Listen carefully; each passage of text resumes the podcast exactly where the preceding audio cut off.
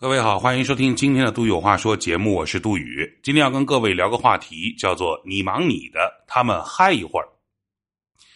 众所周知，现在自媒体写稿在变得越来越难，想写的发不了，能发的不想写，一不小心号都没了，而总是有一堆读者或者听众在后台留言：“你写的那么隐晦干啥？你写啊，你把它写出来呀！”你把你想说的话都说出来呀！你看，他们支持你，他们崇拜你，他们看到你被拖去了菜市口问斩，还拿着馒头等着喝你的血。你去看看十年前的《南方周末》，你去看看十年前的《新京报》《中国青年报》那些啊评论板块啊，我可以这样讲：今天我们所看到的大部分的事情，在当年都已经被。更深刻、更尖锐的总结和批评过了。老话怎么说来着？太阳底下没有新鲜事。而当年红极一时的那些让我崇拜的、让我钦佩的时政新闻的，包括这个呃纪实采访的记者们，基本上在今天都已经闭嘴了。所以，如今。还能够活着的写稿者们，总是转着圈的把无数前人都已经说过的话，再重新包装一下说出来。但是注意哦，不许深刻，要有新意，吸引流量，好好恰饭。比如之前说过的联想的事儿，我留意到，其实若干年前有一篇特别好的采访文，来自于《电脑报》这份刊物。他的总编辑和当年的联想的二太子郭维啊，有一个十问联想，占据了《电脑报》的头版头条整版的篇幅。而这篇报道的采写时间是在二十二年前。所以，如今的流量密码是什么？是年轻、漂亮、有活力的 UP 主突然某一天诞生了一个无比美妙的创意。这个创意是，哎。为什么我们现在的手机不能做成独立的可拆卸的电池呢？为什么电池就一定要固定死了在手机里面，不能放在手机外面拆下来没电了再换一块呢？甚至还能搞一个万能的充电宝出来，万能的充电器出来，然后当他洞悉了这个流量密码之后，各种 DIY 操作采购，最后虽然手机厚了很多，但是呢？他做出了可以随时替换的可拆卸的电池，看客们哐哐哐的一键三连，大喊牛逼，而过来人只能轻轻叹气的说：“你还是太年轻了。”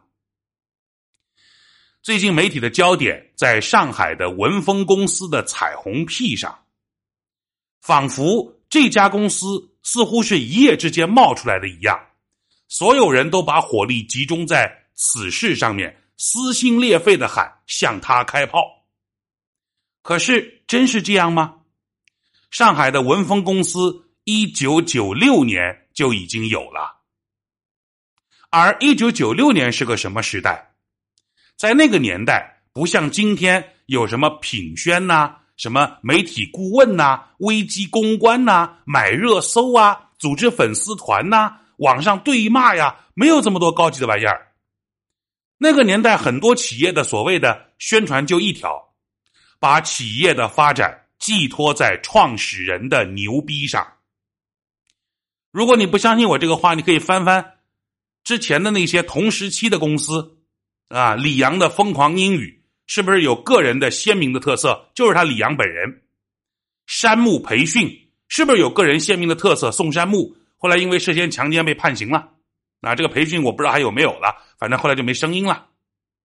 基本上那个年代的公司多多少少都有这个特征，因为不知道该怎么宣传公司，所以更多的就是哐哐哐一顿宣传创始人，用对创始人的宣传来带动公司业务的发展。而只要是涉及到宣传这个东西，大家都懂的。多多少少都有点吹牛逼的成分，对吧？文峰的老板叫陈浩，我没见过，但我深信陈浩老师当年他一定是个特别特别好的理发师，要不然人企业做不到这么大。最开始就剪头起家的嘛？那你也剪头，我也剪头，凭什么你要找我剪头？我剪头还贵？那是因为我更厉害呀，我会整花活啊。你看文峰这个网上曝光的，他那个给学员什么六合还还阳法，给他脸上按摩，采天地之气啊，把这个打通人体所有的经脉啊，就整这些有的没的吗？把形式主义这个高歌一路猛进，搞这些有的没的，哎，很多消费者吃这一套，觉得啊，这个出了妖法，此人必是高人。好，剪头剪的很好，花活也会玩，是吧？利润率也比较高。然后在发展的过程当中，就发现剪头才能挣几个钱呢？必须要整美容。这玩意儿利润可比洗剪吹高多了，打着自己个人鲜明的烙印，陈浩老师的文峰公司在美容行业开始干的风生水起。那他有一家店，有两家店，还想赚更多的钱怎么办？那接下来的事顺理成章，我必须要开辟加盟，我要连锁经营。那文峰本身就是打着个人鲜明烙印特色的，每个店都有他的大头像。接下来很多加盟商呢，一定得沿用这个东西啊。那么那么多加盟商，你不可能所有的客户都让陈浩老师来服务啊。所以你要成为他的学员，他把他的这个技术，他把他的这套花活要交给他的学生们，然后就多了很多徒徒子徒孙嘛，加盟了。等这一步完成了。接下来还想赚更多的钱咋办？啊，比如说加盟店说：“我这个呃工作人员、理发师啊、美容师啊，我跟你学还不够啊，你能不能给我提供点人呢？现在招人挺难的。”接下来他又找到财富密码了。这财富密码什么呢？叫开学校、自己招生、服务标准化、薪酬低端化。你大概可以想到，文峰搞了美容美发学校之后。能招聘上来的都是些什么学员？毛姑姑就能把这个人力模型算算出来吗？形象尚可，年纪尚轻，家庭条件并不那么好，学历并不那么高，想着学门手艺赚钱的年轻人们，他的学员几乎一水都是这样的人吧？而你又肯定知道，这样的一些孩子们。是最最容易被忽悠的。人家陈总的生意做的那么成功，都有楼自己的楼，事业做的那么兴旺，身体那么健康，六十岁一根白头发都没有，皮肤吹弹可破，他的美容手法那么牛逼。关于陈总的什么思想方法论，总结的一套一套的。那这些农村出来的孩子们，没见过世面的孩子们。有什么资格不崇拜人家？当然崇拜，发自内心的崇拜。一个村里来的孩子想着学门手艺，人家这个文峰美容美发学校包教包会，零基础教学，学好了还给你分配工作。去了之后，你发现人公司是有实力，那么多车，那大楼啊，整整齐齐的办公室啊，整齐划一的各种各样的美容设备。然后你去上课，你个土包子，居然发现董事长还亲自上课，哎，教你们这个手法，让你们近距离观摩，那么平易近人，所有人都是自发的崇拜他。在这种情况下，你代入啊，你要是不崇拜浩哥，你还是人吗？那当然崇拜啊，发自内心的崇拜啊。等到学校也开了，员工也自产自销了。还想要赚更多的钱，能咋办？只能自己做产品了呗。所以后来人家还开了一个工厂，专门生产各种各样有的没的的美容产品，什么药膏啊，什么染发剂啊，这那那这，是吧？生产一堆日化产品。事实上，人家文峰的定位非常准确，是吧？公开信息可以查得到，人文峰集团的定位客群就是四十到六十岁的男性。你可以琢磨琢磨，这个定位非常牛的。啊，我知道这个呃，很多企业家花好多万、几十万、上百万去学什么企业定位的课程，可是你看看人文峰这个定位定的就准的不得了。虽然我相信陈浩老总女性客户的粉丝也有，但是你一分析，你就会发现，陈浩总也在一天天变老，也在一天天发福，对吧？很多年前的陈浩肯定比现在瘦嘛。一旦人变老，一旦发福，哪怕他保养的再好，他总会生出油腻之感。而江湖上的小鲜肉，后浪推前浪。那现在富婆除了这个美容美发师，不还有健身教练吗？对吧？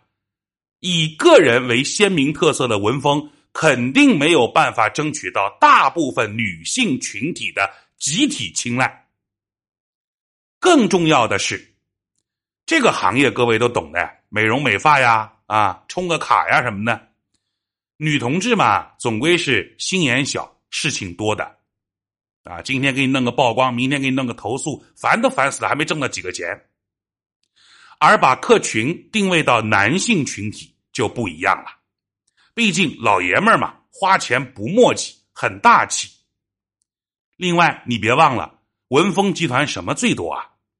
漂亮的小姑娘学员最多，统一的制服诱惑，姣好的年轻脸庞，小嘴那叫一个甜的，大哥大哥的叫着。你进去了，你要是不办张卡，你还是中年男人吗？至于你说被用户反复投诉的事儿，说多少年来文峰被这个约谈，被那个投诉，人家是不是还没倒？人家是不是活得还不错？为什么？从九六年开始，人家在上海滩多少年了？方方面面的关系不能说是面面俱到，跟有关的领导混个脸熟肯定是没问题的。那他就是个做美容美发的嘛，他还能做什么呢？平时领导家的夫人、爱人、小保姆啥的，理个发、做个头、搞个美容，你还能收人家钱吗？关系不不熟的送张卡。关系近的直接上门服务，全年无休。结果他遭客户投诉了，事情出了，那领导们能怎么办？领导们想着自己家的亲啊戚的也免费剪头那么多年了，没有功劳也有苦劳，没有苦劳也有疲劳，肯定不能逮着把人家公司往死里整啊。所以得饶人处且饶人，大事化小，小事化了。这就是为什么人家屹立上海滩那么多年，尽管投诉不断，尽管质疑不断，人家依旧活得好好的，一点毛病都没有。就是这样，神圣化、国际化、客气化的文风，不仅在上海滩活了下来，而且活得不错。今天的九零后、零零后的互联网小将们，他们的世界观里没有文风。他们也不能理解文风，所以这个事儿，这个新闻一出来，他们就炸了。我操！二十二世纪了，怎么还有这么奇葩的公司？可是，希望你知道，这个奇葩的公司，它绝不是在一夜之间冒出来的，而是从当年那个时代一步一步发展过来的。所以，自媒体们，自媒体人。向文峰开炮的时候，悠着点骂骂就得了，别真把人家公司弄倒闭了。毕竟还有好多人都有文峰的充值卡呢。今儿都有话说，就说这么多。